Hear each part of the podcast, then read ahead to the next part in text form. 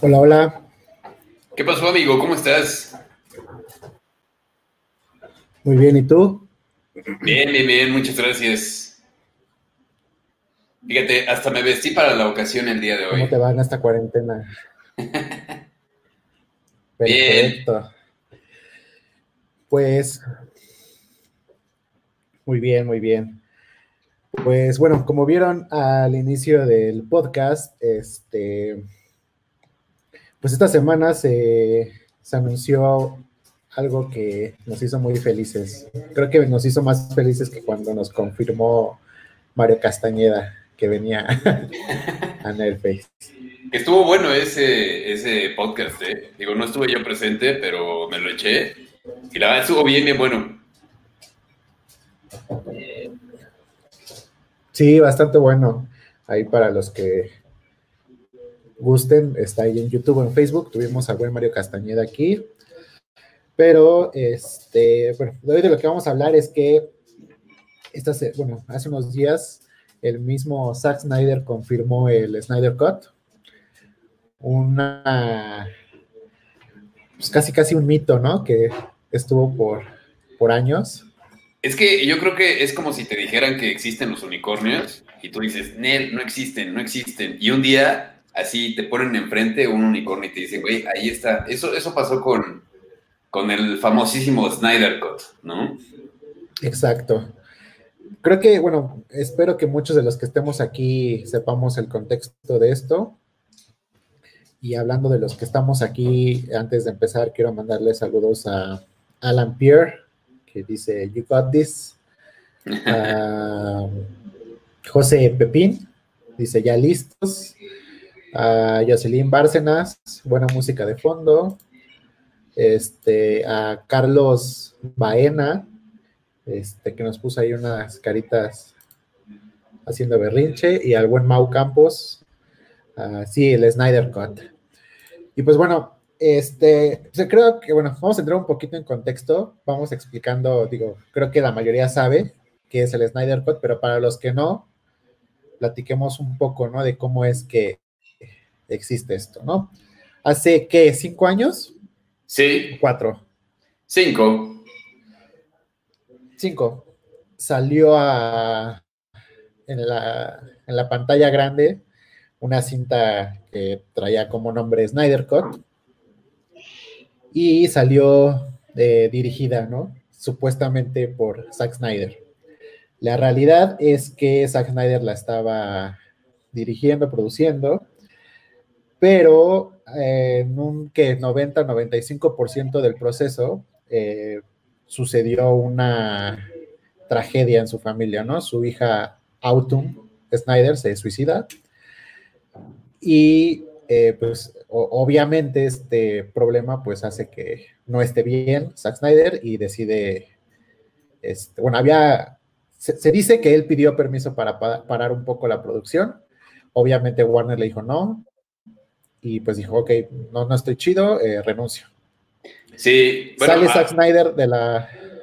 Ajá. Sí, bueno, aunado a esto, hay que decir que ya Zack Snyder había hecho Man of Steel, que había tenido como críticas mixtas, ¿no? A mucha gente le gustó y a otros no tanto, o no sintieron que era como la mejor película de Superman. Y luego había hecho Batman vs. Superman, que es así, la crítica la destrozó, y hablo específicamente de la crítica porque al público en general es una película que le ha gustado. Y ahorita le ha gustado que ahora que está... Es así, la crítica... En, eh, en, Netflix tiene pues calificaciones positivas, ¿no? O sea, la gente la sigue viendo y le sigue gustando, pero la crítica la destrozó. Sí. Eh, ya tenemos aquí al buen Carlos. ¿Nos escuchas, Carlos? Eh, ya, ya los escucho. Perfecto. Ya. Aquí Perdón, aquí, llega, aquí, llegando tarde, disculpen, pero ya estamos aquí. Ahí Vamos empezando, amigo, no te preocupes. Entonces, es, bueno, eh, a Carlos estábamos contándole a la banda que pues, el origen de, de todo este meollo del Zack Snyder. Y pues justo estábamos platicando de que eh, Zack Snyder eh, empieza dirigiendo Justice League, se tiene que salir por problemas personales y Warner eh, le da la tarea de terminar la película a Josh Whedon, que si se les hace conocidos este nombre, este nombre es porque pues, fue el encargado de, dirigir Avengers, ¿no? Y pues es una de las piezas importantes de, de Marvel Studios porque incluso este, ¿cómo se llama el director de Marvel Studios? Este, ah, Kevin Feige. Eh, Kevin Feige, pues este es como su casi casi su, su, mano derecha, ¿no? O sea, cuando hay escenas que no, que no, no le gustan, manda a traer a Josh Whedon para que les den este dirección o consejos, ¿no? Pero básicamente en, contexto o la idea es que entendamos que Josh Whedon es una de las piezas más importantes de Marvel Studios, la competencia de Disney. Exacto, pero, pero hay que decir que en ese momento con el, con el background que traía Josh Whedon y sobre todo con la primera película de Avengers, Muchos pensamos que era una buena idea que Warner lo contratara para terminar la película. Es decir, para terminar lo que ya prácticamente había hecho Zack Snyder, que era, digamos, por lo menos el 80%.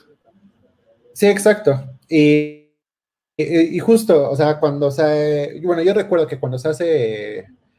Eh, se lanza la noticia de que Josh Whedon iba a entrar a, a terminar la película, pues no entró, creo que no hubo preocupación. Dices, bueno, está en buenas manos, pero empieza a suceder algo, ¿no? Sale un tweet de Yonky Excel, lo conocerán mejor porque justo es un muy buen DJ, productor de música electrónica, pero de un tiempo para acá se dedicó mucho a hacer este, se enfocó mucho a la producción de música para películas él hizo el soundtrack de Mad Max, el soundtrack de, de Tomb Raider, hizo el soundtrack de, este, de Batman v Superman incluso. Y justo él ya había terminado toda la música de Justice League cuando eh, saca un tweet y dice, me acaban de despedir. Este, su tweet básicamente dice que toda la música que él hizo eh, quedó fuera del proyecto y la música pasa a manos de este, Daniel se me olvidó. De Daniel, Mann. De Daniel Mann. De Daniel Mann. Que, ajá, que justo, bueno, pues eh, sabrán que es el compositor original del tema de más famoso de Batman. El icónico tema de Batman. Y pues Exactamente, y, básicamente es el, es el equivalente al Hans Zimmer de Christopher Nolan, es el equivalente al de Tim Burton, ¿no? Es su músico de cabecera. Entonces ya desde ahí empezaron a ver eh, alertas, ¿no? Como de por qué quitó toda la música, y bueno, según eh, Josh Whedon, porque sentía que la música estaba muy, muy fuera de lo que realmente era la película y no sé qué. Después sucede los famosos reshoots, ¿no? Y digo famosos porque eh, en esos reshoots, pues es donde viene el famosísimo bigote de, de, de Superman, de Henry Cavill. De Henry Cavill. Si, Frank, si quieres porque él estaba, porque él estaba en, en, perdón, porque él estaba en, estaba grabando Misión Imposible. Misión Imposible, ¿no? Exactamente, y una cuestión de contrato impedía que se quitara el bigote. De hecho, los, bueno, no los rumores, sino la información decía que la gente de Warner había hablado con la producción de Tom Cruise eh, para que se quitara el bigote y les dijeron que no, que porque era una cuestión como de contrato y que se, se quitaba el bigote, iban a retrasar la producción de Misión Imposible y entonces, pues así filmaron las escenas sobre todo esa escena eh, icónica, la primera de la película de Justice League, ¿no? Cuando lo filman los chavitos con el teléfono celular. Sí, exacto. Que es la escena justo con la que arranca la película. Este, y pues todos recordaremos, eh, bueno, en ese momento no, nadie lo sabía, porque esa, esa, eso se supo mucho después, pero todos notaron, incluso yo en el cine noté que se veía súper rara la cara de Henry Cavill en esa escena. Era, era como el doctor Chunga, ¿no? Se le veía como la cara desencajada, como la boca, como que no correspondía, cómo movía la mandíbula, no correspondía a cómo se movía la boca. ¿Sabes cómo se veía como los de TikTok? De que tú, de que tienes a una persona cerca, a una otra persona al lado y ella habla y tú nada más permaneces con la boca cerrada y como que se cambian las bocas, así se veía, se veía muy raro.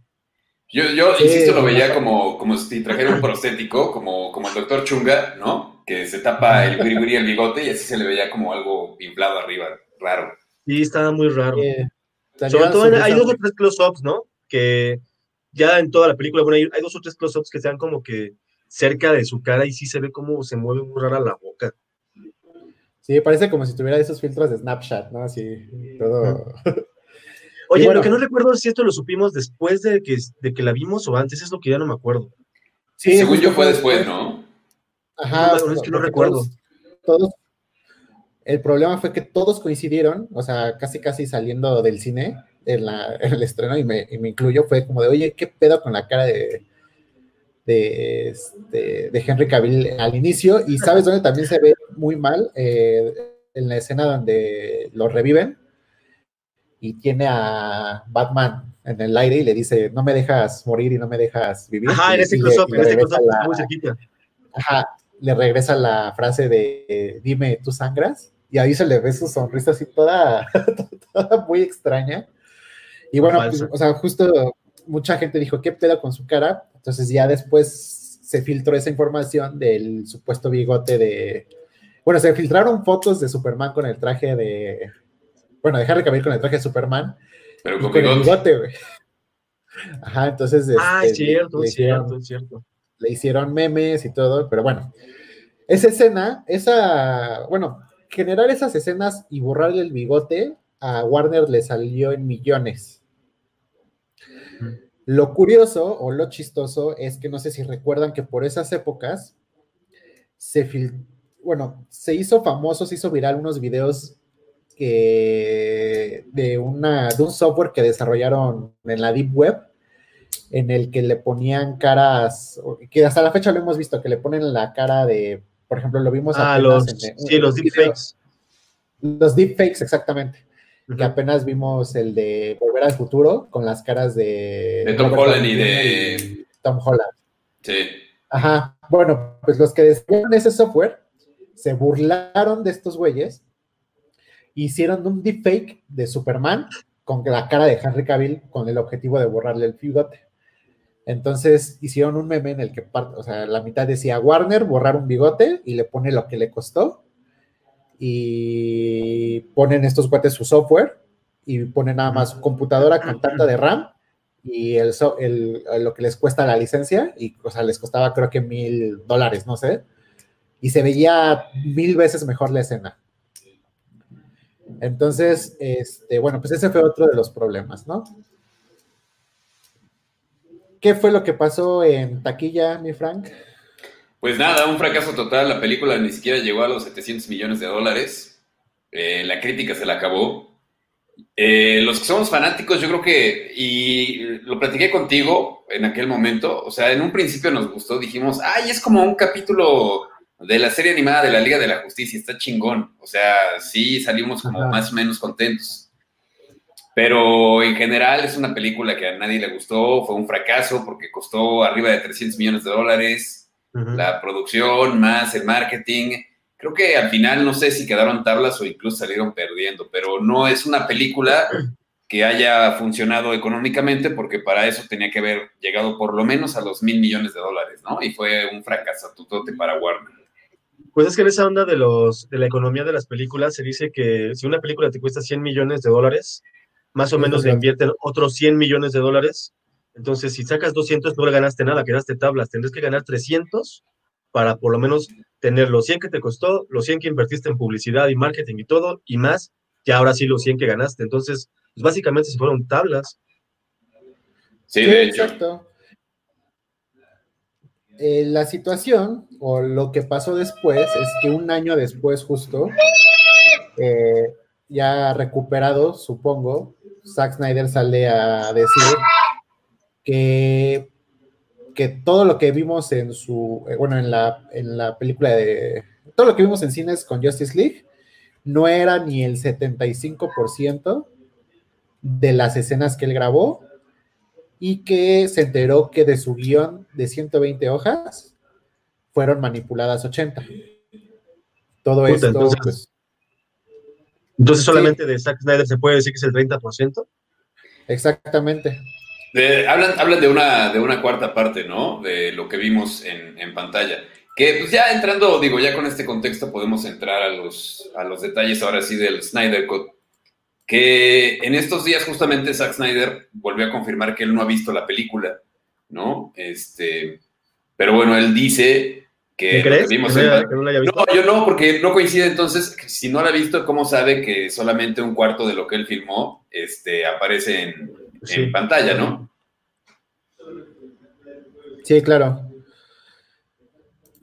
Y bueno, entonces, desde ese día hasta el día de hoy, eh, Zack Snyder, eh, por medio de su, de, su, de su única cuenta que tiene, que es Vero, que creo que es el único güey que, es- que está en esa, en esa plataforma, se ha, él ha pasado compartiendo eh, storyboards, este, clips, este, fotos, eh, mil cosas de todo lo que él tenía en mente o de todo lo que iba a pasar en, en su versión de Justice League.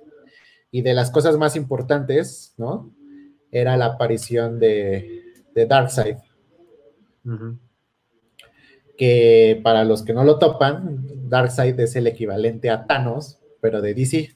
Y para, para su mayor información, Thanos es una copia de, de Darkseid, que está inspirado en, Y es que desde la película de Batman v Superman se venía construyendo eso, ¿no? Que, que iba a llegar en algún momento Darkseid con toda su horda de como De abejas parademons. mutantes. de los Parademons. Ahora, eh, digo, ya, ya entrando como en el, en el detalle, en la opinión, él habla, Zack Snyder habla, ya está confirmado, eh, lo que platicaba, ¿no? Que es un cuarto de película de lo que hemos visto. ¿Qué tan diferente creen ustedes que sea esta versión de la Liga de la Justicia que él nos va a mostrar el año que entra con respecto a lo que vimos? Porque, digo, una, una cosa es que sí le cambiaron el guion y todo, pero no sé, o sea, sí tenemos que esperar un cambio así radical o, o la verdad es que pueden ser películas incluso muy parecidas en, muchos aspectos. Pues es que creo que la primera cosa que los fans van a ver o, la gente que vimos la película, lo primero que se van a fijar es si se van a ocupar en este los reshoots de, de Henry Cavill, por, por, por ejemplo. Es que no hay como información técnica, ¿no? Porque lo que hay además es información de cuándo sale, todo, pero no hay como una información técnica de que si se ocupó, si se, ocupó todo lo de él más lo de George Whedon, o nada más lo de él, o qué, qué ocupó realmente para hacer este cut. O sea, por ejemplo, Pues, de, que- entrada yo creo que el, el- el inicio no sería igual, ¿no? O sea, esa escena de Superman con los niños, seguramente, vaya Dios, o sea, es- eso no lo veremos. Sí, sí, sí. Eh, pero, por ejemplo, eh, estaba yo pensando de lo que sabemos del guion de Zack Snyder, si bien es cierto que aparece Darkseid, sigue sin ser el personaje principal. O sea, e- en teoría sabemos que aparece en, en su historia, pero no es el personaje principal. Eh, Se supone que sería Sí, no. el personaje principal en una hipotética segunda Justice League. Segunda. Sí, ¿No? él lo dejó muy claro. Zack Snyder dijo que la, o sea, hay una aparición de Darkseid, pero ya es al último, porque, o sea, y, y es algo que sí dijo. El villano principal es este Steppenwolf, y justo Ajá. Steppenwolf es el que va preparando el, el terreno para la aparición de Darkseid. Y Darkseid al final, o sea, y digo, no es spoiler, él mismo lo dijo. eh, la escena final termina que decapitando a Steppenwolf y mandando su cabeza a través del portal a, a este, al planeta de Darkseid. Entonces, Darkseid al ver la cabeza de Steppenwolf se enoja y, y era la típica escena marvelesca de, de Thanos poniéndose el guante. Eh, eh, Básicamente esa era una escena diciendo Darkseid, este, es ahora, este, mi- mi- es, me toca a mí, ¿no? Este, Ahora, en teoría, en teoría nada más tendría que ocupar lo que él grabó y saber cuánto grabó como para tener, porque dicen que va a durar tres horas y media aproximadamente, ¿no? Cuatro, de hecho, cuatro Casi horas. Cuatro Cuatro horas. Puta, es que es, es que es una locura. O sea, tomando en cuenta que esas cuatro horas ya son las cortadas, eso quiere decir que tenía por lo menos unas 20 horas de, de- de- ya, ya, ya seleccionadas del video. sí, Ahora- Es una locura. algo, algo que estuvo diciendo Zack Snyder durante todos estos años fue que la película ya está terminada, solo le faltaban cuestiones de postproducción, de efectos. O sea, según esto ya no hace falta grabar nada, absolutamente nada. Solamente, o sea, él ya tiene hasta su corte. Ya nada más falta, eh, según él, cuestiones de postproducción. En, el, en este live stream que vieron al principio, en la, en la versión completa, él menciona que ya contactó a los actores, al elenco, entre ellos eh, dice que el más importante fue Ray Fisher, al que le habló, porque fue uno de los actores más afectados, al decir él mismo que muchas de las escenas que él grabó quedaron fuera, entre ellas recuerdan en el tráiler que se veían como recuerdos de... sí, de él jugando fútbol americano, por ejemplo. Ajá, jugando fútbol americano, o del, incluso de su accidente, ¿no? Y nada de eso lo vimos en la película. Sí, porque aquí básicamente aparece de la nada, bueno, aparece como que muy rápido, sin explicación alguna ni nada, y se pensaba que sí iba a haber como como alguna vez lo vimos en la Liga de la Justicia de las Caricaturas, de que era jugador fútbol americano y no sé qué tanto, y toda la historia de su papá y todo esto. Sí, como, más, más, detalles o, este, flashbacks a su origen, ¿no? Ajá. Y, el único origen con el que nos quedamos es con el de Batman v Superman, en el que los videos filtrados que Batman, este, Bruce Wayne este, decodifica, que es donde salen ya todos los logotipos, que por alguna razón Lex Luthor ya los, los había hecho. Este, ahí se ve la escena del papá de, de Cyborg, este, poniendo la caja madre cerca de él y cómo empieza a absorberlo. Y es el único origen que se le da, ¿no? Pero, este, sí. Ah, no, te, iba a platicar, regresando un poco a lo de Batman eh, v Superman, yo creo que también hay que este, como destacar que si recordamos el, aspecto de Stephen Wolf en Batman v Superman es radicalmente distinto al Stephen Wolf de George Whedon. Lo que sabemos es que incluso la apariencia del personaje cambió, entonces yo creo que de entrada también eso lo veremos como la continuidad de la apariencia física de Stephen Wolf en Batman v Superman en esta nueva versión de, de Justice League, ¿no? Que es mucho más monstruosa y mucho más siniestra. Y es que al final, al final si era un actor nada más grabado en croma, pues pudo volver a hacer yo creo que lo que quiso, quién sabe. Sí, porque la verdad es que el Stephen Wolf que vimos en el cine está bien chingón, pero si fuera para un juego de PlayStation 3, porque... Ándale. Sí. la neta se veía súper fake, ¿no? O sea, no, no, es como, por ejemplo, que ves a Thanos en pantalla y dices, güey, o sea, sí, sí, es, se ve un Thanos real. El Stephen Wolf se veía muy, muy cheesy, muy... Muy de plástico. Sí. Sí, sí, sí, muy, muy de CGI. Sí, se le veía totalmente el CGI. De hecho, bueno, aquí están viendo el Steppenwolf, que era la versión de Zack Snyder, y tiene un aspecto mucho más alienígena. Exacto. Y justo, y justo esta escena, pues era una de las escenas que explicaba cómo Lex Luthor tenía el conocimiento de cómo hacer este. Eh, ah, bueno, supuestamente en esta escena se le se explicaba o dijo Zack Snyder que, que, que ahí lo que hizo Steppenwolf fue pasarle conocimientos de Apocalypse y que él iba a hacer un papel importante para lograr traer a, Darkseid al planeta y de todas estas escenas que vimos en la, en la famosísima escena llamada Batman Nightmares, en el que está el logotipo de Darkseid como en la Tierra y así, o sea, todo eso, uno de los culpables iba a ser Lex Luthor. Ahora, regresando a lo que podemos esperar de la película de, de Zack Snyder, del, del corte, aparte, por ejemplo, de más escenas de Ray Fisher como Cyborg, yo creo que también mm, sí o sí tenemos que ver a un Batman mucho más cercano a los cómics como lo habían ido planteando, ¿no? En, Batman v Superman, por ejemplo. Porque el Batman de Josh Whedon era, era un chiste, era una payasada, o sea, era el payaso de todos. sí, exacto, o sea, por ejemplo, la escena es... Hubo dos escenas que a mí en lo personal me cagaron porque justo no representan nada de Batman, o sea, y aparte es una diferencia muy cabrona, ¿no? Del Batman de Batman v Superman, que se le cuadraba a Batman, literal, digo, se le cuadraba a Superman, ¿no? O, esta escena que para mí es la mejor escena de todos los Batman de cuando va a salvar a, a Marta, eh, esta pelea que tiene con todos los delincuentes, a mí, para mí se me hace una escena súper bien lograda, representa todo lo que es Batman en los cómics y así, y más que justo trae esta furia como de, que como hay una, hay una, hay una, hay un episodio de Justice League en el que el Guasón dice eh, que Batman no mata, pero te deja lisiado de por vida, ¿no? Y justo, justo esa escena representa eso, ¿no? Es como de, no mató a nadie, pero a todos los este, acuchillaba y así, ¿no? Y bueno, o sea, ves la, actitud de Batman de, ese, de esa película de Batman v Superman y ves la actitud de, de Justice League y justo cuando Superman le dice, bueno, no me reviviste porque te caigo bien, y Batman tartamudeando es como de, o sea, en, tu vida, ¿cuándo vas a ver tartamudear a Batman? Es como de... Sí, o, cuando reviven a Superman, que lo, tiran al piso y que queda todo dolido ahí. Ay, que como el güey más pendejo que, pelear. Esto fue como lo que terminó de matar a, o, sea, terminó de quitarle el personaje a, a Ben Affleck, ¿no? Este, este Batman tan, chafa, porque me acuerdo que en Batman v Superman, pues mucha gente decía, bueno, es que Batman está chido, lo que no está bien es alrededor de todo, cómo se construye, cómo llega Wonder Woman y todo eso. Pero todo el mundo decía que Batman estaba chingón y entre ellos, a, mi parecer, Batman me gustaba un chingo, el Batman de Affleck estaba bien chido.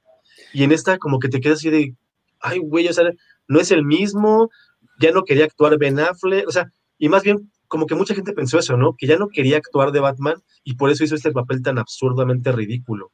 Pero no olvidemos que estaba escrito, lo que, todo lo que hizo. claro, claro. Él. Oye, pero además yo creo que eso coincide, entrando a lo que está pasando ahorita, este, con, con la tibia respuesta de Ben Affleck al Snyder Cut, ¿no? Digo, porque Jason Momoa se manifestó con un video, Ray Fisher también fue así como de, y subió los pósters y todo. Este, creo que Gal Gadot todavía no ha dicho nada. Pero Ben Affleck solamente subió por ahí un tweet con uno de, una de las imágenes oficiales y ya, o sea, ni siquiera fue así como de, ah, qué chingón, ¿no? Este, no sé, Pero quizá... tiene mucho que hacer con, con, Ana de Armas, tiene muchas cosas que hacer más sí. importantes. También, puede ser, puede ser.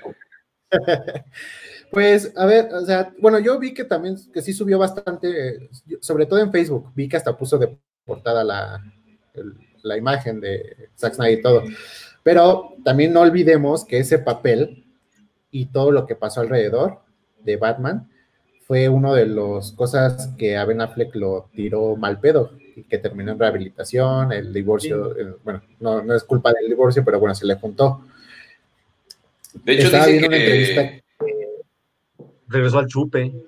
Sí, sí, sí. Bueno, pero lo que dicen es que el haber dejado al personaje y la película, porque recordarán que en algún momento él se supone que iba a dirigir la película en solitario de Batman y, escribió un guion, que por cierto dicen que es un guion muy chingón, pero lo que... Sí, y creo que él, ya lo contó, o sea, lo que él dice es que eh, tenía tanto miedo al fracaso, a que la película fuera un fracaso y que eso lo orillara otra vez a regresar al alcoholismo, que mejor dijo ya, mejor ya, lo dejamos aquí y ahí se ven. Sí, y es lo que iba a decir, justo vi una entrevista en un un Junket que le hicieron de su última película que salió para Netflix, creo, y justo habla de alguien alcohólico y cómo, o sea, es casi casi autobiográfico, y él lo dijo, ¿no?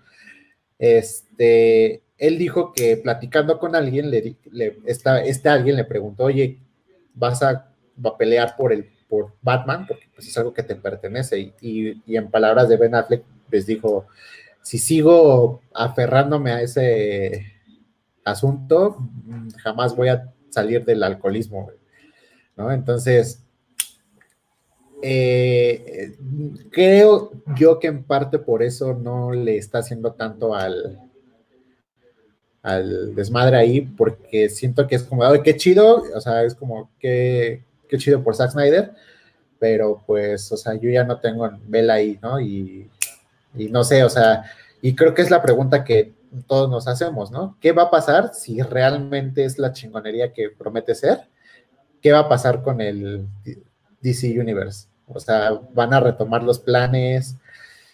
Va a pues seguir quién sabe qué vaya a pasar con Batman, por lo que estamos escuchando y viendo del nuevo Batman, que la noticia esta de que había dicho este, ay güey, este Robert Pattinson. Robert Pattinson que no iba a ponerse mamado porque le están viendo más como una cosa más de inclusión y no sé qué tanto, y después salieron a desmentirlo, a decir, no se va a poner mamado porque no ha podido ponerse mamado, o sea, no ha, no ha, no ha podido desarrollar músculo, es la, esto es lo que es la realidad, pero ya lo quieren manejar por la onda de que no, eh, pues el, el positive, el body sí, positive, le está dando la vuelta. Sí, sí, sí, sí. Entonces, ¿quién sabe va a pues? Pues es que ese también es otro tema, o sea, Frank y yo hemos estado justo ahí whatsappeándonos cada que hay alguna actualización con respecto. Y híjole, cada, cada actualización es un punto de esperanza menos. O sea, el, primero fue el traje, ¿no? Que fue lo primero que se reveló. Y no, pues este pinche Batman con hidrocefalia no, más no, no me gusta. La moto toda, la moto toda hechiza también. Sí, o, el Batman que se cae de la moto en la filmación, ¿no? Sí, y, luego la otra toma en la que ya se ve que trae, la moto trae llantitas, así de, bueno, bueno, pudiste contratar a, o sea, no todo el mundo sabe andar en moto, ¿no? Pero no pudiste contratar a alguien que te enseñara cómo andar en moto como Dios manda, o sea, está cabrón. Sí, o sea, creo que estamos viendo una falta como cañona de compromiso con el papel, ¿no? O sea, recordemos eh, este Christian Bale ¿no? Trepado en, este, en un penthouse, solamente con un cable de seguridad, ¿no? Y nada de dobles, era él, y mm. nada de pantallas verdes, ¿no? Y dices, ¿cuándo Robert Pattinson va a querer hacer algo así, ¿no?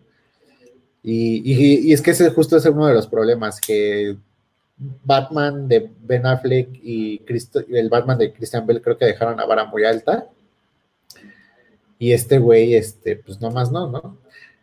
Eh, bueno, se revela el traje, no nos gusta, se revela el, logo, el, logotipo también está horrible. Ah, el logotipo también está horrible, ¿no? Y después se revela el batimóvil, que el batimóvil era un, es un Mustang, ¿no?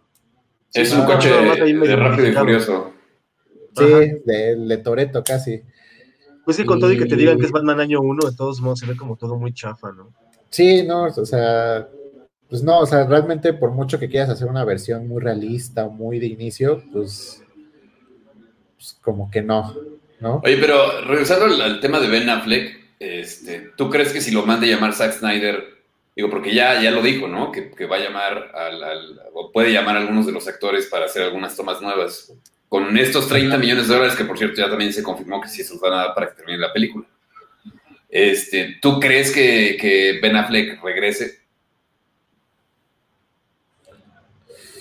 No lo sé. Yo, digo que no. Yo digo que Creo no. Yo... que no haya tierra el personaje. Sí, yo creo que.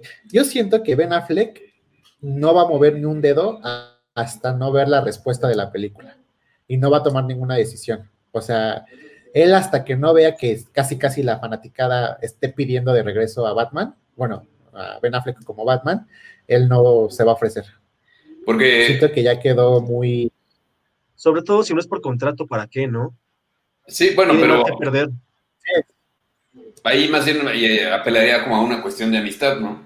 Y es que también a, esto quería llegar yo también a lo siguiente, que es. Eh, está hablando de rodar algunas escenas nuevas, ¿no? O, está pensando al menos, por eso dijo que puede llamar a algunos de los actores. Sabemos que el guion eh, digamos que no, no, tiene un final contundente, ¿no? El guion original, como decía el buen Adrian, este, termina con un cliffhanger muy cabrón eh, que se supone que iba a conectar con una segunda hipotética Justice League.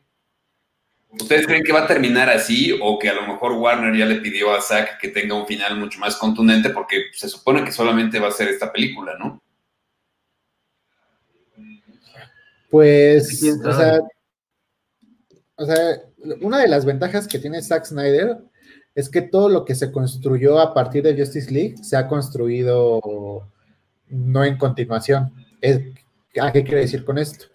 las películas de Wonder Woman, la que, ya, la que ya vimos y la que va a salir, son pre-Justice League. O sea, una está, o sea, una es de origen y esta pues va a ser en 1984. Sí, ¿no? Flash canceladísima. No, este, no está cancelada. De hecho, este, bueno, ahorita lo que está confirmado es que la va a dirigir Andy Muschietti, que ya se sabe que va a estar inspirada en Flashpoint. Y ahorita más bien la situación fue en qué iba a pasar con este Ezra Miller por su desmadre este de que ahorcó una morra. Entonces no se sabe, o sea, como, bueno, hay, de hecho hay dos papeles que estaban como ahí, este, bailando, el de Ezra Miller por, justo por ese problema y el de la... El de Iris West, ¿no? Que ya está confirmado que la van a cambiar. Ah, sí, sí, ya no va a ser esta afroamericana, pero aparte, o sea, me, refiero a despidos, esta, la de la princesa Mera, la actriz, pues que está en ah, un asunto de que mintió con respecto a violencia doméstica por parte de, de ¿cómo se llama este? Que se dice madreaba Johnny Depp, ¿no? Johnny Depp. Johnny Depp. Ajá, ya salió, ya salieron un buen a desmentirla y que pues no, que resulta que ella es la, la loca, ¿no? Entonces también ya que muchos están pidiendo su despido y todo, ¿no? Pero bueno, entonces el asunto es que también Aquaman no está construida este, sobre una continuación directa de Justice League. O sea, sí forma parte del canon, pero no pasa nada si se... O sea, no, digamos, no hace mención a nada de, de Justice League. Solamente hay un comentario justo de Mera que dice, tú venciste a Steppenwolf, puedes ayudarnos a quitar este güey del, de Atlantis, ¿no? Y ya, o sea, no pasa nada. Entonces, y bueno, pues la, película de Batman que va a salir, pues supuestamente no forma parte del universo. Una de los... Sí, no, una de las teorías que podría, bueno, una de las teorías que existen es que, este, que la película de Flash, que iba, a, que iba a terminar justo generando un flashpoint, y que de alguna manera iban a unir el Batman de Matt Reeves, de Robert Pattinson, con el universo de Wonder Woman, Aquaman. Sí, que eh, la idea era esa, incluso hasta desaparecer a Henry Cavill como Superman, pero esta semana pues ya cambió radicalmente todo. O sea, yo hace rato estaba leyendo que hay una nota eh, donde se dice que ya Henry Cavill ya firmó por una nueva película de Superman. Entonces, pues yo creo que lo de Flashpoint, o al menos para reiniciar el universo con esa película de Flash, ya no lo tienen tan claro. Y mucho menos después de la respuesta tan positiva de, del Snyder Cut, ¿no? O sea, yo creo que todo va a depender mucho de lo que opine la gente el próximo año cuando veamos la película. Este, a que además, eso les quería preguntar, ¿ustedes la querrían ver? Digo que ya lo confirmaron, pero ¿Qué les parecía mejor? ¿La película así tal cual, las cuatro horas, o la miniserie como ya la plantearon, que van a ser seis capítulos como de 45 minutos? Yo a mí me gustaría verla cuatro horas. ¿Cuatro horas seguidas? Yo, yo, yo la preferiría ver pedazos, creo. ¿Sabes qué? Yo, o sea, digo, yo lo haría, bueno, en mi caso, porque soy bien atascado, preferiría echarme las cuatro horas y porque la ansiedad me va a estar matando esas cuatro semanas. Pero considerando lo que sucedió con esta película de, de gangsters, ¿cómo se llamó? De Netflix. Este, la de, Scorsese, ¿no? Scorsese, que fue muy, muy mala práctica, fue muy mala práctica. Y parte de que durara tanto, o sea, parte de que no fuera el éxito que esperaban, mucho fue de que duraba tanto. Entonces yo creo que no se van a arriesgar a sacarla así, porque le va a pesar mucho a algunas personas y creo que la van a soltar así en series para que salga. Es una cosa bien rara, es una cosa bien rara, porque como dices tú, tú tienes una ansiedad muy loca de que no te puedes esperar a, una semana, pero hay gente que pues, nos cuesta mucho trabajo, pero sí podemos. Y hay gente que no le importa, por ejemplo, la de Scorsese, esta película, mi papá que tiene 70 años, la vio en una, Irishman, la vio en una sola sentada y mira ahí tranquilo, ni siquiera se desesperó ni nada. Cuando vio ya había pasado, pero es que la película te está, está muy bien contada, entonces, a pesar de que es un poquito lenta, lleva un ritmo que te va llevando, te va llevando y te va llevando y ni lo sientes. Ahora, ¿quién sabe? Sí, y, lo que dicen es que ya ven que este primer trimestre, que ya también está confirmado, eso ya no es un rumor, está confirmado que Zack Snyder le enseñó este Snyder Cut a directivos de Warner y de HBO Max. Eh, lo que dicen es que en esta proyección él les dijo cómo podría verse la película como una miniserie, y de hecho le decía, mira, aquí vamos a cortar y este va a ser como el primer cliffhanger, ¿no? Para que la gente se enganche al segundo capítulo y al tercero y al cuarto y al quinto y así. Y que eso les encantó a los directivos y que fue una de las cosas para decirle, órale, vas, entonces 30 millones y acaba la película, ¿no? Entonces... Y es que sabes que al final son porque al final, al final si van a tener, no sé, un, un número loco, un millón de reproducciones por un solo evento, podrías tener 4 millones de reproducciones porque son cuatro eventos. Claro. Para ellos. ¿Sabes, ¿Sabes que Además de que. Mi perro, perdón. Este, ¿sabes No qué? Aparte no solo va a generar views, güey. Una de las cosas que por las que también en parte Warner yo creo que se animó fue que les va a generar suscripciones, güey. Sí, sí, pues es, el, es que es el, es el main event ahorita y es el, con la onda para suscribirte a HBO Max. Es el Sí. punto con el que, es el punto de venta de la, de la HBO Max. Sí. Al final todo esto es un negocio. Sí, porque en realidad, o sea, si lo pensamos, todo lo bueno que tiene HBO o que puede tener HBO Max es a futuro. O sea, en este momento no tiene nada. O sea, No tiene nada que no hayas visto ya o que tendrías que haber visto ya, ¿no? sí. Sí, no, y ahorita ya, por ejemplo, justo el día que se hizo viral, bueno, el día que anunciaron la noticia de Snyder Cut, ese mismo día más tarde, HBO Max este, liberó su lista de su catálogo. Y tiene muy buenos títulos, muy buenas películas, pero pues no son nada que, o sea, no son nada por el que realmente yo me quiera endeudar, ¿no? Y son muchas películas que, digo, cualquier geek tiene en su colección, ¿no? Casi, casi. O sea, Sí, y, y- y Entonces, la parte como exclusiva de, de DC, de Warner, pues, en este momento que digas así, uy, wow, o sea, la voy a contratar para ver a Batwoman o para ver la serie de Stargirl. Es como Sí, que no, no, no, realmente no. No, no. O sea, creo que de lo que más podría a lo mejor haber llamado la atención era Arrow y pues ya acabó, ¿no? Y Flash pues decayó bastante en sus últimas temporadas. Y bueno, antes de seguir con el tema, quiero seguir leyendo algunos comentarios. Dice Mau Campos, DC no está haciendo las cosas tan bien. Hablen de Doom Patrol. En efecto, ahí creo que justo algo que hablábamos es que uno de los culpables que mucho le tiró mierda a Zack Snyder fue Jeff Jones, eh, que es muy bueno escribiendo cómics y el, el asunto es que se, la, se las creyó mucho también dirigiendo y escribiendo para series o para tele y pues el resultado ahí fue Titans, ¿no? Sí, que, que la verdad es que Geoff Jones, como decías, fue, y es- está confirmado, fue de los que le tendió la cama a Zack Snyder. Este, y pues sí, la verdad es que no es bueno haciendo televisión. Y te lo decía yo en estos días, este, ya también como que perdió el toque escribiendo cómics, ¿no? Porque lo de Doomsday Clock, eh, Iba bien y el final, o sea, no, pues el final no le dio, o sea, es un, es un final muy mediocre, ¿no? Esto como con el Doctor Manhattan negro Superman, no sé, estu- estuvo raro ahí ese final.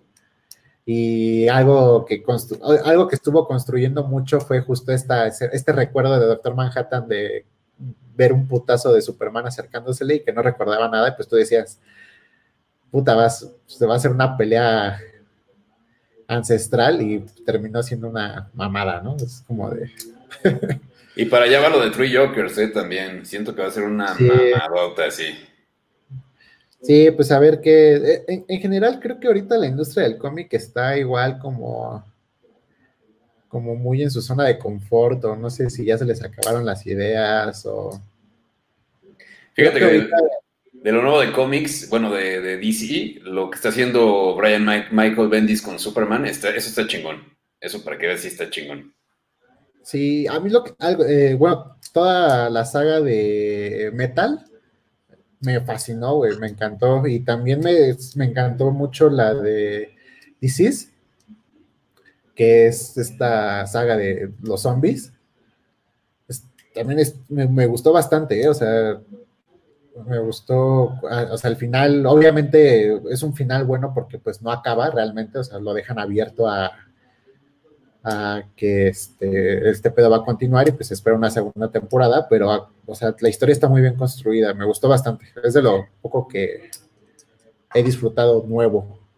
Oigan, y, y regresando a Justice League, ¿ya vieron también en estos días las reacciones de la fanaticada al anuncio de la película? O sea, la gente quemando, destruyendo los Blu-rays y los DVDs de Justice League de, de Josh Whedon. de Josh Whedon. Sí, pues, Está cabrón. Y no sé si vieron un artículo de un este de un director que dijo que lo que hizo Warner y HBO fue un error, porque, o sea, básicamente fue, o sea, en sus palabras dice, le dieron la paleta al niño berrinchudo, y eso solamente va a hacer que la fanaticada exija cada vez más cuando no tiene nada que exigir. Entonces toda la gente se le fue al cuello porque dijo, güey, creo que los que tenemos que exigir somos nosotros, ¿no? Y o sea, casi casi el cliente lo que pida. Es que gana, es que lo que, lo que pasa es que esta, pues al final fue una decisión de negocios que no es que haya hecho mal ni bien, simplemente lo, bien, lo ven como es, es un negocio, iba a ser sí. la película no gustó, entonces el, el, tener la oportunidad de arreglar las cosas y darle a la gente algo más que quisieran, pues le iba a ir bien de todas formas y gana, ganan ellos, gana, ya gana la producción, ganan todos, entonces. Sí, y, y, y si lo pensamos, o sea, veámoslo así, realmente a, a, Warner y a HBO le va a salir barato esto. ¿Por qué lo digo? Porque quieras o no, al, te, al hacer, al tener el lanzamiento de una plataforma, tú ya tienes cierto presupuesto para series originales, ¿no? Porque es de las promoción? cosas que tiene para promoción, pero en general a lo que voy es, tienes ahí tu banco para series originales, para empezar a crear contenido original para tu plataforma, HBO Max, ¿no? Y, y, pues justo, o sea, fue como de, a ver, ahí ya tenemos una película que ya está hecha, nada más le falta, nada más le voy a invertir 20 millones para sacarla y me va a generar lo mismo o más que cualquier serie original que yo pueda producir en dos o tres años, ¿sabes? Uh uh -huh. Entonces, realmente 20 millones para una serie original de HBO, pues es muy poco, o sea, realmente o sea, no dudo que ese dinero haya salido de la cartera de HBO, que digo, es lo mismo, pero este, del presupuesto que tiene HBO Max, yo estoy seguro que ese dinero salió de ahí. Además, este, pues después puedes seguir recuperando, ¿no? Porque ya que sacaste todos los capítulos, que ya está completa, que ya todo el mundo la vio, pues igual después viene el Blu-ray, el super ultra sí, mega Blu-ray con las cuatro horas así, la película completa. Sí, y los juguetes. Y los, los juguetes, juguetes, coleccionables y todo. Eh, te puedes aventar este, funciones especiales en salas de cine particulares, ¿no? Y la gente seguramente va a agotar los boletos. Sí, sí, sí, un juego tal vez. Un, un, juego rápido en móvil que no les cueste tanto dinero hacer. Sí, y, no, o sea, y lo que platicábamos, si, si la serie es un putazo, ¿qué? Segunda temporada de Justice League, ¿no? Yo sí, creo que también sea, puede ser pues, una prueba también, ¿no? Esto, o sea, si la mandan, yo dudo mucho que la manden como una película completa. Si la mandan como serie, pues es que es una prueba. Y, y si le sale, pues espérense más sí, temporada. Justo otra, otra de las cosas que justo pensaba es, bueno, a lo mejor, o sea, ¿qué pasa si es un pinche éxito esta madre? Igual y no la hacen, o sea, no hacen película. O sea, casi, casi estoy seguro que también una de las propuestas por ahí que le va a ser hecho, ya sabes qué, te voy a seguir este, patrocinando la producción, pero sigue, síguete con la serie. O sea, o sea, va a ser casi casi el Game of Thrones de HBO este, Max, ¿no? O sea, van a ser series triple A. Sí. No, y la verdad es que sí, y, y, hacer, una, hacer una serie que parezca película ya no es tan caro. Hay que ver lo que, la, lo que hizo de Mandalorian, ¿no? con estas pantallas este, de alta definición, en realidad ya no construyen set, solamente todo es a partir de pantallas y computadora. Entonces, sí, sí, sí. igual lo que hace dos años costó Justice League, ahora puede costar incluso la mitad o a lo mejor hasta menos. Sí, y yo creo que yo creo que sería un muy buen negocio. O sea, sería un muy buen negocio generar la serie de Justice League y en cine que se manejen los, las películas por individual, ¿no? La película de Batman, eso, eso sí ya va al cine, pero este y, y, sería un poco lo que hizo Marvel, ¿no? Que son sus películas en el cine y este y, y maneja su serie que está de alguna manera conectada a, ¿no? Que era, ¿cómo se llamaba esta, esta serie de, de Marvel? Agentes of Shield, ¿no? Bueno, que ya de hecho tampoco es como tan, está tan integrada, ni esas ni las de Netflix, ya como que les hicieron el feo y es así como de ah, hagan de cuenta que no existieron. Sí. Y sabes, ahí... que, cuál, sabes que también puede ser lo importante de todo esto, el aprendizaje de que, porque a un principio todo el mundo cuando empezó a decir lo logramos, lo logramos, lo logramos, yo decía, bueno, es que ¿qué lograron? Porque en realidad esto es un negocio. Pero después me puse a pensarlo bien y creo que sí, sí se logró algo muy cabrón y se, se, ha visto ya en varios ejemplos. Uno, el de Sonic, que sí es negocio o lo que sea, pero pues la gente no le gustó y la gente decidió que se cambiara, punto, se cambió. Y ahorita con esto también que se decide que es que, que, algo que mucha, mucha, mucha gente estaba pidiendo, creo que es un gran aprendizaje hasta para Disney y su porquería de Star Wars, que a los fans no les gustó toda esta tercera, esta, esta tercera trilogía, a la gente, a los fans no les gustó. Quisieron venderse a nuevas generaciones que a los cuales no le iban a llegar porque estas generaciones ven otras cosas. Y entonces creo que sí, el aprendizaje es de un poquito de humildad, ver, venderle al final lo que la gente quiere y pueden hacer, pueden seguir disfrutando del negocio hasta que quieran, siempre y cuando le den a la gente lo que quiere. Que además eh, en los últimos años hay un fenómeno como muy raro, ¿no? En donde la crítica va por un lado, casi siempre, y el, público, va por otro. O sea, el público está con, otra mentalidad y quiere otra cosa. Sí, sí, sí, sí. Sí, y es que, o sea, creo que justo eso, o sea, ¿en qué momento la crítica se convirtió en el factor decisivo, ¿no? De que, o sea, uno de taquilla y otro de fans, ¿no? ¿A qué voy con esto? O sea, ¿en qué momento el crítico decide si a una película le vas a ver, bueno, le va a ir bien o le va a ir mal, ¿no? Y en, y en segunda, ¿en qué momento decide si te va a gustar a ti o no te va a gustar, ¿no? ¿Qué pasó? Eh, bueno, yo recuerdo con Aquaman. Cuando salió la película, este, los críticos la destrozaron así, no, está horrible, sale Pitbull, la música de Pitbull, y, puta, pues sí te vas haciendo la idea de verga, pues qué pedo. Yo la fui a ver y no, salí encantado, o sea, creo que es de las películas que mejor adapta un cómic y, o sea, se me hizo una joya, ¿no? Y, creo, que, creo que justo es eso, o sea, como dices, o sea, Sonic fue uno de los casos, ¿no? Escucharon a los fans, quieras tú o por miedo o por realmente complacer al fan, que yo creo que es un poco de los dos. Las dos. Y el resultado, pues, el resultado fue muy bueno, o sea, le fue muy bien en taquilla, le fue muy bien en taquilla a Sonic. Sí, es que mira, al final sí debe de haber cine de autor, eso sí debe existir. Pero en este tipo de, en este tipo de propiedades intelectuales de que ya te vienen vendiendo la idea de un superhéroe desde 1920, no le puedes, no, no, te puedes poner a, hacer cosas, corres mucho riesgo. Al final, Nolan corrió el riesgo de hacer su Batman como él quería, con su tono, sus reglas, su todo, y le salió, pero porque sí estaba bien chingón. Pero no es tan Pero ¿sabes qué? Ahí voy a poner, ahí te voy a poner un, un pequeño entre comillas, porque realmente Nolan no corrió riesgo, ¿sabes por qué? Porque cuando Nolan sacó Batman, no había competencia, güey.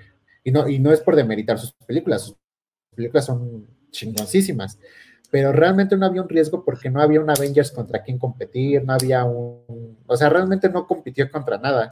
Y su madre, me refiero a que al final él sí puso me refiero a que él sí puso muy su, su tono, su todo ahí muy específico en esas Batman. Se arriesgó con eso un poquito, pues sí, porque al final a la gente podría haberle no gustado nada. No, y, de hecho, sí, sí, incluso fue influencia en un principio para Marvel, porque si recuerdan, la primera Iron Man que salió creo que un año después, está como muy aterrizada en la realidad. Ya después Marvel decidió pues seguir el camino como de la fantasía, ¿no? Y como darnos las cosas de los cómics, pero al principio Iron Man era como, como muy de la realidad, o sea, un superhéroe muy atado a la realidad, como lo fue el Batman de Nolan, por ejemplo. Sí, déjame leer más comentarios. Dice por aquí Rodríguez Osmar, dice, ¿qué onda? ¿Qué onda? ¿Qué onda? Edgar Fernando Rodas dice, yo necesito la película de Flash, definitivamente, sí, todos la necesitamos.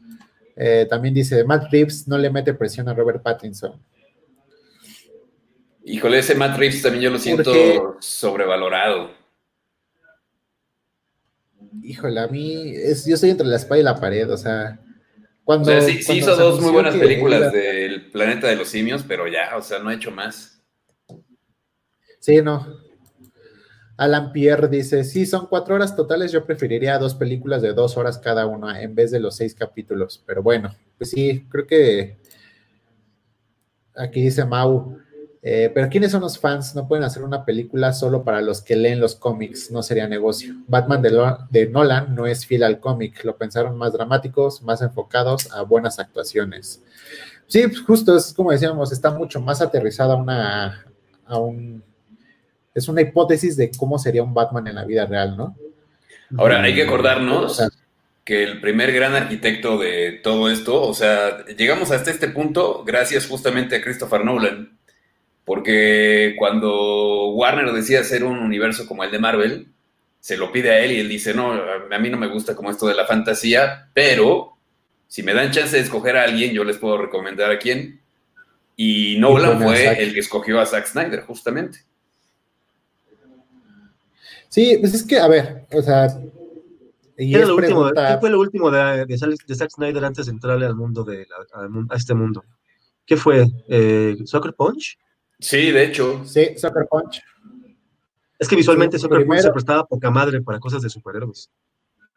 Sí, no, es una. Bueno, y además traía, traía el background de, Watchmen, que también es una película muy cabrona. Sí, sí, sí, sí. No, incluso eh, llegando a Watchmen traía el feedback, el feedback de este de Dawn of the Dead, un remake de, de la película de zombies de George Romero, que también le quedó bastante bien, bastante bien, es una muy buena película. Y de ahí pasa justo con este, Watchmen, de ahí va con 300, que él solo, tengo entendido que solo hizo la primera, ¿no? La segunda él ya no la hizo. Sí, no, la segunda no. La segunda es una... creo que es, mala, mala. sí, se nota que él no la hizo. Este, y de ahí justo ya se confirma que él va a ser este de este, Hombre de Acero. Y de hecho la producción la, es con Christopher y Jonathan Nolan, Sí, incluso todavía en, los créditos de... Sí, incluso todavía en los créditos de Batman vs. Superman aparece Christopher Nolan como productor ejecutivo. Sí. Pues la música, la, música usó a este mismo que Hans Zimmer. Nolan, ¿no? A Hans Zimmer. Sí. Hans Zimmer, ajá, y en las últimas es Hans Zimmer y Junkie Excel, los dos. Y que para mí se me hacen una dupla increíble, güey. Pues el, tema, digamos que... pues, ah, iba a decir yo rápido, el, tema de Wonder Woman es de Junkie Excel, ¿no? Este, como de guitarra. Sí. Sí, ese, es de Junkie Excel. Y es ya el tema de Wonder Woman, sí. Sí, sí, sí. Y nada más creo que se apoyó de la violinista o chelista de, de Hans Zimmer, justo que es una japonesita que se llama ¿qué? Gio, Gio, tiene un nombre ahí raro. Por acá dice Edgar Fernando Rodas, este, Watchmen es una película que puedes odiar o puedes amar. Pues es que es lo mismo, si estás muy, muy clavado al cómic. Pues yo leí, obvio, bueno, yo leí la novela y vi la película y como en todo, ¿no? O sea, casi siempre dices, como en todas las películas basadas en libros, siempre el libro es el mejor. Pero creo que es de esas pocas adaptaciones que se me hacen muy buenas. No, y yo creo que, Watchmen tiene una de las importantes, pero Sí, y, Watchmen tiene una de las mejores aperturas de, de, película, o sea, la secuencia de los créditos de Watchmen al principio, uff. ¿De los qué? De los eh, créditos, cuando aparecen los eh, nombres de los actores y todo de Watchmen al principio. Sí. Pero este, pero bueno, pues de ahí ya Zack Snyder entonces entra, em, empieza con Hombre de, bueno, Men of Steel, que le fue muy bien, ¿no? Según recuerdo. Sí, no, no, no fue la película de los mil millones, llegó a los 700 prácticamente. Y fue como de, bueno, está bien para hacer la primera película y vamos a seguir con esto. Y ahí fue cuando ya decidieron darle continuidad al, DCU, ¿no? Sí, que fue Batman v Superman. De ahí se hace Justice League. Y ahí es donde se va todo al coño. Pero pues bueno, entonces de las cosas que yo esperaría que, estaría o que va a pasar con Warner es que justo se va a esperar a ver el resultado. Yo creo que ahorita va a frenar todos sus planes digo, a excepción de Wonder Woman, que ya pues, prácticamente ya está lista, o sea, ya está hecha, nomás se ha atrasado por este asunto del coronavirus. Pero este, siento que yo, siento yo y creo que lo correcto, y si fuera tantito inteligente Warner, haría esto, frenar todo hasta no ver los resultados de Justice League. Y de eso va a tomar una decisión. aquí, aquí, Zack Snyder se puede ir a la gloria o se puede ir de plano ya a la basura, ¿no? Yo creo. Sí, totalmente. O, va a quedar como el dios que promete ser que es, o termina de sellar su, su tumba. Pues yo espero que sea lo primero, porque la verdad, este, sí estamos esperando una película muy cabrona. Y, sí, otra de las, de las cosas que no hemos mencionado que supuestamente viene aquí es la aparición de los Green Lantern Cops, ¿no? Ah, es cierto, sí. Sí, que bueno, en, en la de. En la película que vemos en el cine sí aparece un linterna verde, ¿no? No. Sí, sale un cameo ahí súper de 10 segundos, pero según esto hasta hay un actor confirmado, ¿no? Sí, sí, sí, sí, Y él dijo que sí grabó escenas. Y también hay que acordarnos que en, esta película se supone que se desvela también que el coronel que vimos en Man of Steel y luego en Batman vs. Superman es el detective ah, marciano. claro. Sí, sí, ah, sí. Sí. Ah, eso no lo sabía. Sí, el negrito, el que, le, el que le da la bala a, a Lois Lane. A Lois la que le está pasando como información, se supone que todo ese tiempo fue este detective marciano. Y por ahí, digo, ya está, está, como muy clavado y tampoco creo que sea como el gran papel, pero también por ahí aparece este Frank Choi, ¿no? Que es el, átomo, En esta versión de Zack Snyder. Sí. Híjole, pues es que entonces tiene, entonces, pues simplemente yo creo que si le va bien, todos los planes que tenía Zack Snyder desde antes que quiso, que quiso y no pudo hacer, pues ya estaría, ya estaría la luz verde así y el dinero aventándoselo para que las hiciera. Sí, pues sí, o sea, yo creo que es lo que te digo, o sea, o le, o le van a abrir las puertas ahí en Warner y van a decir, ¿sabes qué? este, creatividad total tuya y, y casi, casi discúlpanos. o, simplemente ya nada más termina por sellar su carrera. Ahora, otra de las cosas que ha desatado este tema de Zack Snyder es que mucha gente ya esté pidiendo el, el Scott, ¿no? Ah, esa sí es una mamada. Ah, esa sí es una mamada. no, no, no, no, no. Ahí yo creo que sí hubo una mala dirección de él,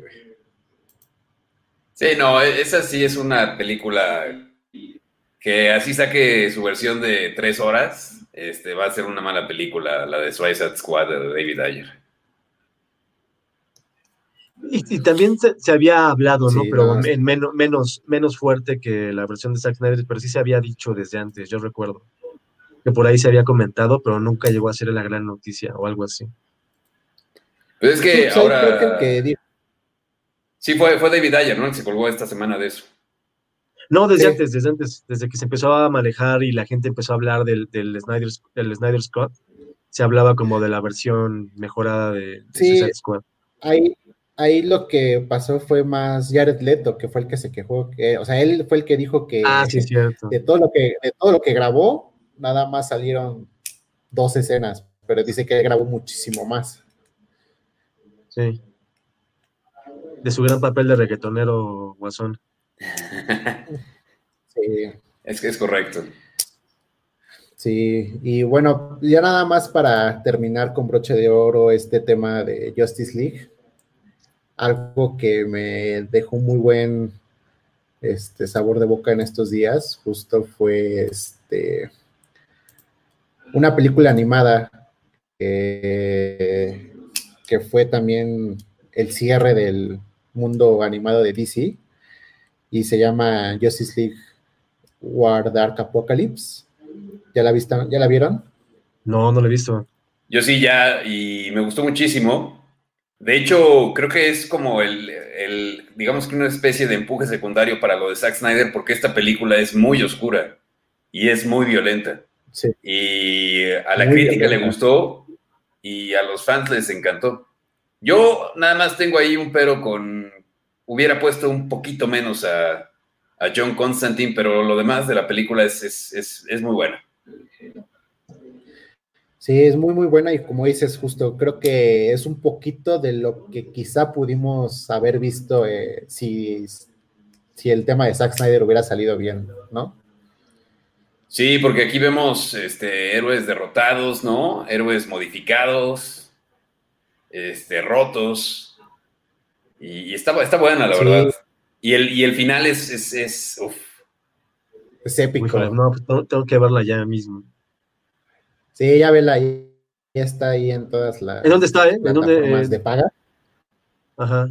En iTunes, en, YouTube está creo que en 40 pesos. Ah, pues ahí, más fácil. En YouTube. Fácilmente podría ser el, storyboard de, de, Zack Snyder esta película. Es, es, el storyboard, básicamente, como dices. Véanla, muy, muy buena película.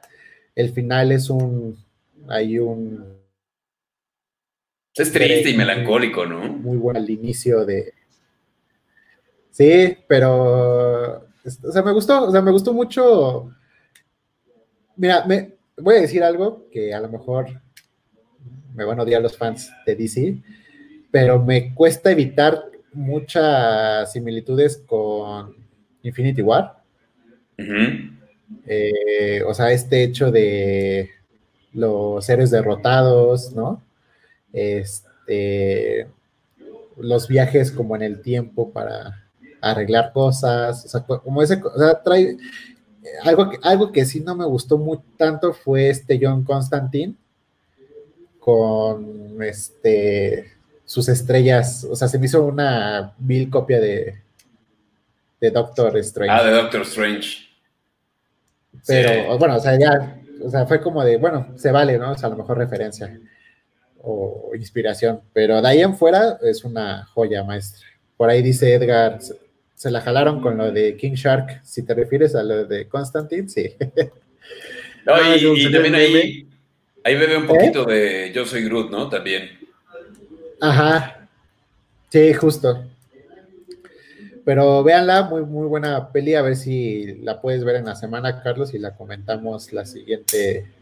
La voy a ver de una vez. Me, ya, había visto lo del meme, pero pensé que era de algún capítulo, de alguna cosa rara por ahí de, de DC, pero no ya viendo que es esta película y así como me la están diciendo, la tengo que ver ya.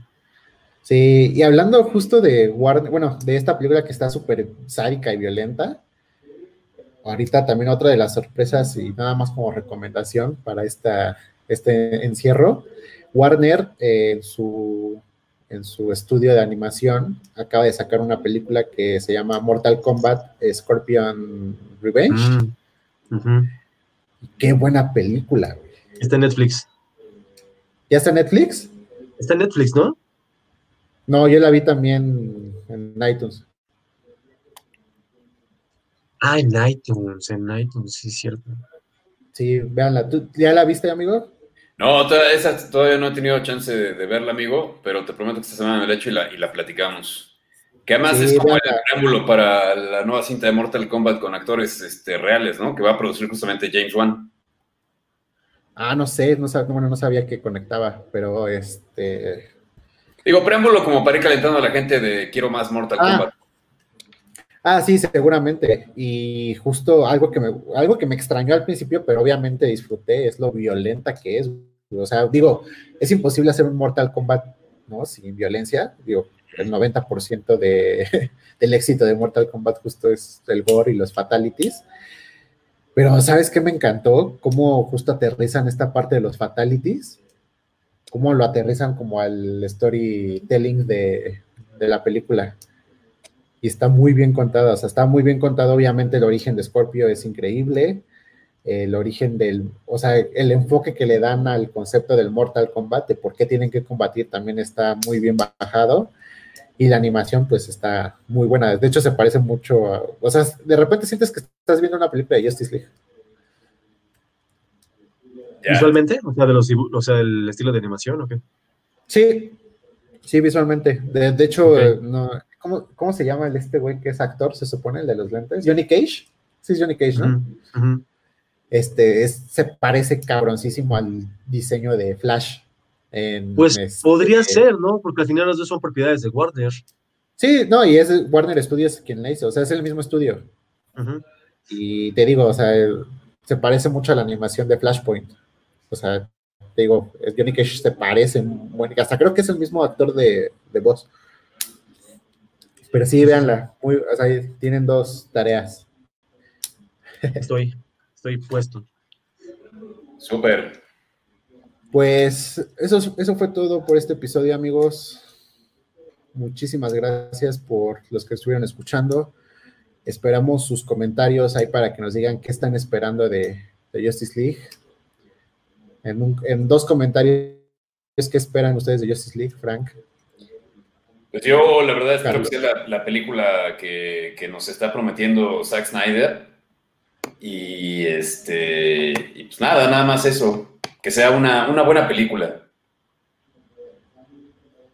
Carlos. Pues yo podría hacer algo difícil, pero yo estoy esperando lo que quería ver. Así es, todos creo que estamos esperando ver todo lo que puede ser DC, ¿no? Sí, es que es, que es bien triste que, que Marvel haya. O sea, yo no, no soy ni 100% fan ni de uno ni de otro, pero pues sí está muy cabrón. Bueno, es que soy más fan de Batman que de cualquier otro superhéroe de todas las propiedades que haya. Entonces sí es un poquito de ardor, ¿no? Ese protagonismo tan grande que tiene Marvel contra las propiedades de DC. y aparte cuando sabes todo lo que trae DC, ¿no? Sí, ese, sí es un poco como de corajito, un poquito, la verdad. Pues sí. Pues ojalá, ojalá, ojalá. Dice por acá Jocelyn, me faltaron los lentes para estar acorde. Oye, es cierto, sí. Sí. Eh, yo espero que cambie para iniciar algo nuevo y fresco. Sí, pues esperamos realmente que esta Justice League le dé esta reestructura que necesita el DC Universe. Y pues esto fue todo por hoy, amigos. Muchas gracias por escucharnos. Saludos a todos. Los esperamos ahora sí el siguiente jueves. Esta vez nos atrasamos por, por chamba. Afortunadamente, seguimos teniendo chamba. Y este, y pues nada, algo que agregar. Nada, chicos, un placer. Igual, un placer. Nos vemos. Cuídense. Gracias. Bye.